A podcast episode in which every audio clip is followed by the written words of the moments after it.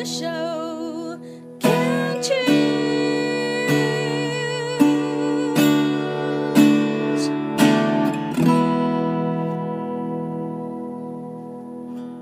欢迎继续收听黛比的生命花园病虫害防治第二段，要跟林婷聊一聊。我我我我我要跟大家自首，就是呢，我们没有在录音的时候聊的比录音的时候还精彩，花的时间还多。对，没。我觉得我们可能要另外再约一个时间，两个人来吃个下午茶什么的。可以，可是你这个时间管理大师，你现在太忙了，我可能约不到你，你可能比我还忙。就尽量，我觉得，嗯、呃，我我觉得。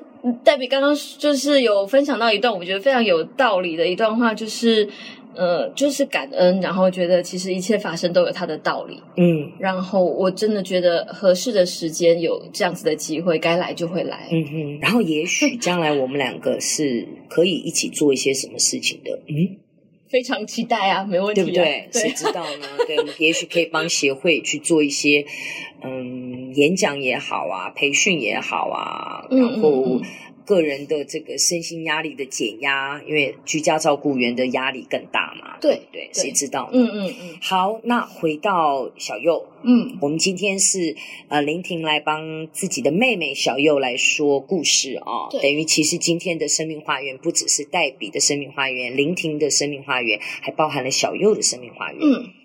我突然想问你，嗯。从一百零一年过后，你等于在照顾小佑，然后两个人一起开了部落格。哦，对，开部落格的原因其实非常逗趣，就是因为我们就是台南人，你知道？哦，台南人就是呃，亲家国在朋友子吧，就是亲戚 真的非常多。然后光检查那一天，我们从在等待就非常久。家人就不停打电话说啊，怎样？现在怎样啊？还没轮到啊！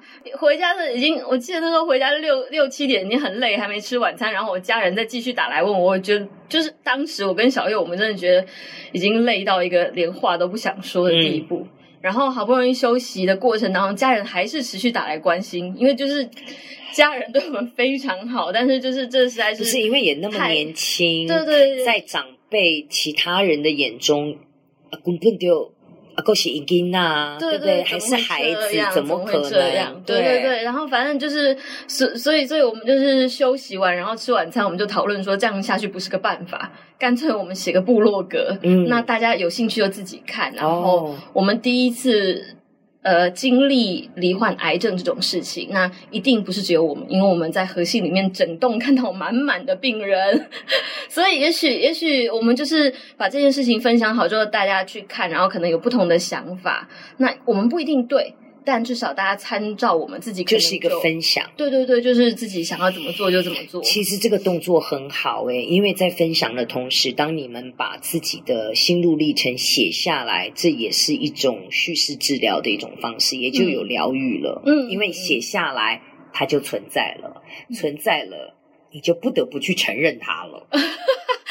就 就没有逃避的空间了，嗯、他就在那儿了。对，其实其实这件事情我是蛮感谢小右的，就是教会，他是基督徒哦。因为我看到，因为他的小右的抗癌笔记，现在网络上还找得到吗？对对，还还是一样。小右的抗癌笔记是在这个匹克邦，匹克邦，而且因为它上面是 Love God 七七七，对，就是 Lucky Seven 哈。嗯，就是他就是一开始他就觉得说就是。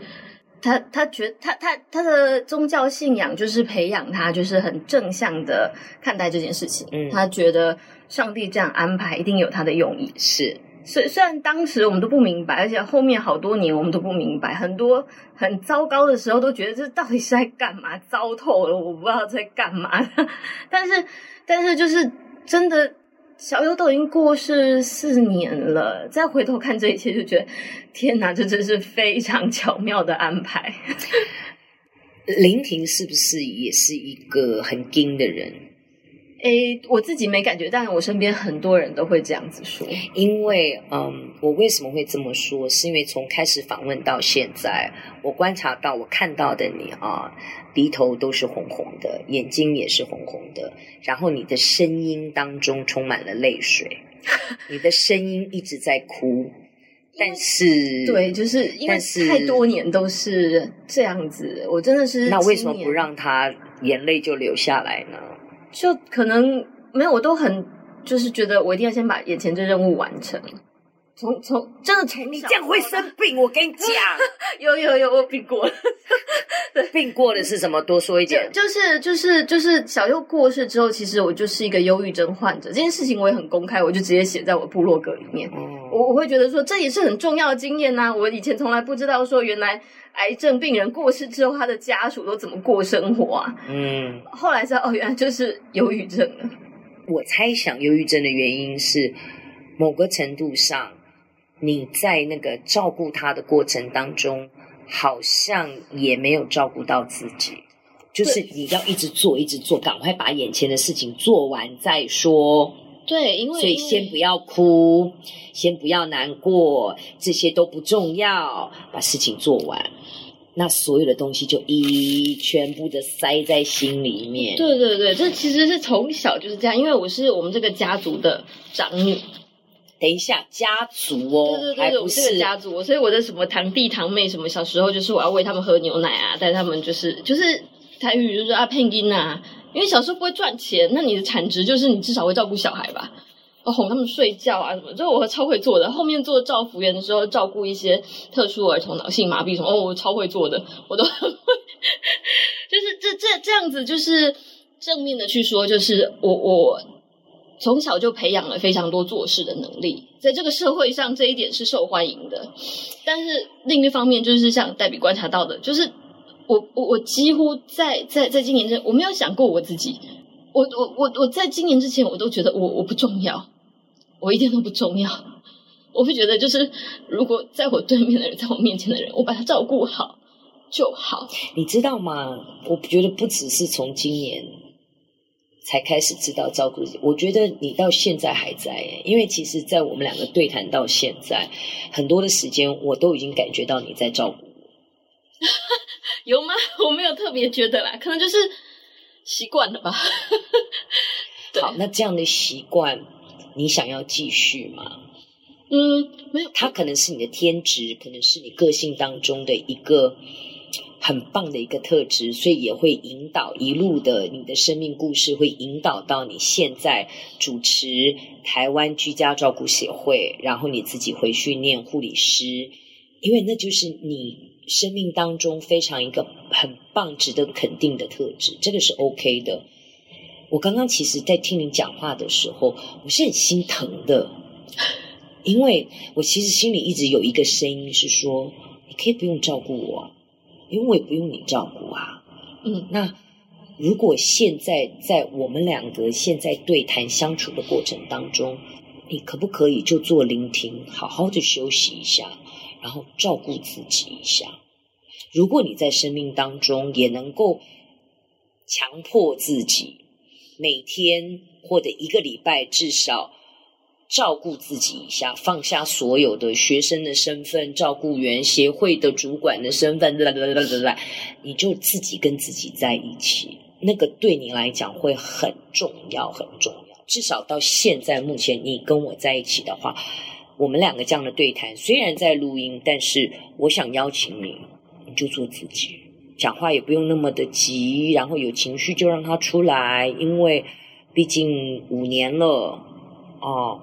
然后你中间又说，呃，三年的忧郁症嘛，对不对？嗯、一直到今年比较好一点点。嗯、我不是唱衰，那个忧郁的状态会一直都在。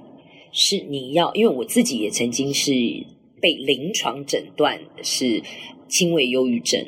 那忧郁症这样子的状态，它可能随时都存在，但重要的是你有没有那样的觉察，嗯、知道。你什么时候？哎呦，好像又在往下掉了。那你可以用什么样的方法帮助自己走出来，然后去照顾自己？我必须坦白说，就是就是注意到自己的存在，是我今年才开始慢慢学习跟 练习的一个。不是今年，因为我们节目播出二零二二，那个很可怕。现在可能才一月、二月，就是就是就是怎么说？这个呃，我我我会身为一个忧郁症。病友，我我我是可以觉察到我自己，感觉到说，我好像又快要开始，可能就是今天什么也没发生，就是可能天气比较不好。对，我就我是我是我是季节性忧郁，我是只要冬天，大概就没办法。对对，就是或者是有时候看到那种。太阳西下好美哦！我又觉得我又快要开始忍不住。我有个朋友也是，我就觉得我只要太阳下山或者只要一下雨，对对对对，就不行了。我，就我觉得天哪，这么美，怎么小优没有跟我一起？非常的 sorry，怎么会这样？但就是我我必须要就是让让自己练习去面对这样一个状态，就是啊，对他不在了，嗯，但我会跟自己说。他的天堂一定是一个更美、更美的地方。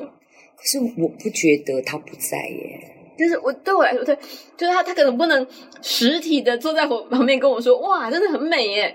但他永远都在我心里，不管别人觉得怎么样。像其实我我刚刚就有在跟有在跟聆听讲，我说其实我觉得小佑今天就在，就像我们刚刚上一段放音乐说，其实我觉得啊，这些都是小佑爱听的歌。那透过这些音乐，他就在了。我觉得我们聊到了小右的抗癌笔记，他就在了。对对，我会觉得就是，呃，我我会很清楚的理解到，说这所做的后续这一些事情，其实某种程度上也是我自己的心理治疗。对对，我透过这样的方式，再重新再来一次去面对这一切的事情。对，那我能怎么做？对，我觉得我我我做的比过去更好。我觉得。我不管哪一天离开这个世界，我觉得当棺材盖盖起来的那那个瞬间，如果如果我看到小友跟他说，我在你过世之后，我做的超棒，我觉得我我比我过去大部分的时候都觉得我更好了。我觉得其实不用盖棺论定的那一天呢，其实你现在每天都可以跟小友讲，小友，我今天比昨天更好。对，其实我这个也是在对自己说。对对，其实是其实我心里的对谈。我看到你，其实我觉得我有看到小优。